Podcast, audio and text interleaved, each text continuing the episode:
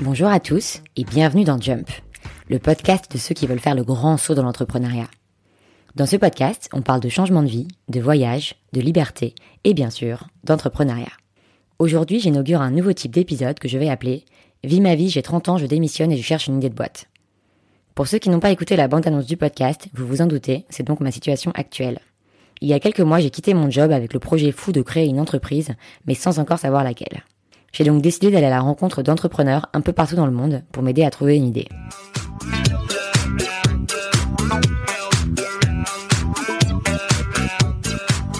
J'ai reçu beaucoup de messages super enthousiastes sur cette initiative après la publication de la bande-annonce du podcast. J'ai donc l'impression que je ne suis pas tout à fait la seule à me poser des questions sur la manière dont je veux mener ma vie. Dans cet épisode, je vais essayer de définir ce qui différencie notre génération de celle de nos parents et ce qui fait qu'aujourd'hui, on a plus ou moins tous envie de tout envoyer bouler. Quels sont les signes qui ne trompent pas et font de moi, de nous, de vous, des millennials? D'ailleurs, c'est quoi des millennials? Grosso modo, toute personne née entre 1980 et 2000. Je dis grosso modo, mais vous savez bien que je suis allé chercher la définition sur Wikipédia. Parce qu'être millennials, c'est poser beaucoup de questions à Google ou YouTube. D'ailleurs, récemment, j'ai découvert qu'il existe des tutos pour tout sur YouTube, et c'est grâce à ça que vous écoutez ce podcast. Bref, je m'égare. On nous appelle millennials, mais aussi génération Y. Et grâce à mes 4 ans à Londres, je sais que Y, ça se dit why en anglais, et que why, ça veut dire pourquoi. Alors on nous appelle la génération pourquoi, et c'est peut-être pour ça qu'on se pose toutes ces questions. Voilà pour la minute étymologique, maintenant on va rentrer dans le vif du sujet. Pas de panique, ça va pas partir en psychanalyse collective, mais plutôt en session nostalgie des années 90. Parce qu'être millennials, ça commence par toute son enfance avoir été biberonné au Minicum et Club Dorothée.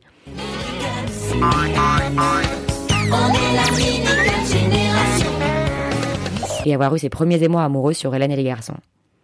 C'est aussi avoir connu les meilleures séries de l'histoire auxquelles Netflix n'a rien à envier, à savoir Buffy contre les vampires, Charmed ou encore Roswell et c'est très jeune avoir été spectateur des plus grands chefs-d'œuvre d'Hollywood, tels que Scream ou Jurassic Park. Ensuite, c'est avoir joué au POG, au Tamagotchi et à la Game Boy dans la cour de récré en mangeant des têtes brûlées. C'est avoir porté des baskets Fila et des sweatshirts Gap avec un gros logo en écoutant les Spice Girls dans son Walkman. C'est avoir dansé dans les booms au son de Yannick et Lou Bega. Mambo number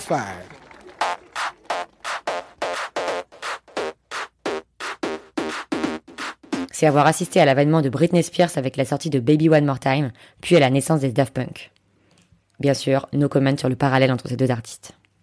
Au collège, c'est avoir arboré fièrement un 3310 et joué au Snake pendant des heures. C'est avoir entendu ce bruit des centaines de fois à la maison avant que Xavier Niel ne vienne nous en libérer, sans mauvais jeu de mots bien sûr. C'est avoir eu un Skyblog et dragué sur MSN, avec une webcam pour les plus sophistiqués d'entre nous. Quelques années plus tard, c'est avoir écouté des chansons téléchargées sur Casa, sur son lecteur MP3, puis sur son premier iPod. Et enfin, c'est avoir eu un iPhone et un compte Facebook au début des années 2000, avoir trouvé ça cool au début et ringard maintenant, mais continuer à faire les mises à jour depuis 10 ans pour le plus grand bonheur des GAFA. Bref, être un millénial, c'est être un kid of the 90s. Cette décennie bénie, trop longtemps considérée comme un ringard, mais qui fort heureusement revient à la mode maintenant. Alors si vous répondez à cette définition et que ces références vous font verser une petite larme de nostalgie, il y a aussi de grandes chances pour que vous cochiez les cases suivantes. Vous êtes en pleine crise de la trentaine et surtout en quête de sens, ce grand mot très à la mode qui veut juste dire qu'on veut une raison de se lever le matin. Qui suis-je? Où vais-je? Qui sucerai-je? Sont autant de questions qui vous taraudent. Mais vouloir du sens, ça veut aussi dire pour beaucoup d'entre nous, vouloir plus ou moins changer le monde et sauver la planète qui court à sa perte.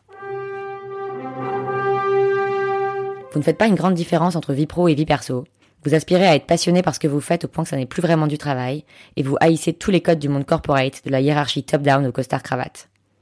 Vos collègues et vos potes, vous leur racontez votre vie sans tabou car ils en font partie. Fini la séparation hermétique entre le bureau et la maison, on sort se la coller entre collègues mais ça ne nous empêche pas d'être efficace et productif. Enfin, sauf le vendredi bien sûr. Votre définition du succès est aussi très différente de celle de vos parents. Pour eux, réussir c'était rentrer dans une grosse boîte, en gravir tous les échelons et en devenir le patron. Celui ou celle qui montait sa boîte, c'était qu'il ou elle n'avait probablement pas les diplômes nécessaires pour faire ce qui était considéré comme une vraie carrière. Les entrepreneurs, c'était des marginaux. Aujourd'hui, c'est évidemment l'inverse. On rêve d'incubateurs, de levée de fonds et de Silicon Valley.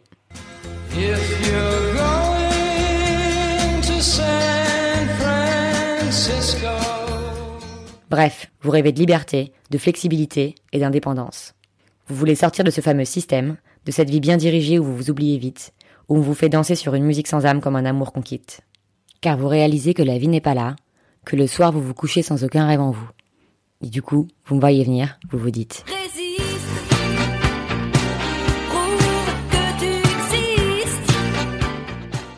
Et vous avez bien raison.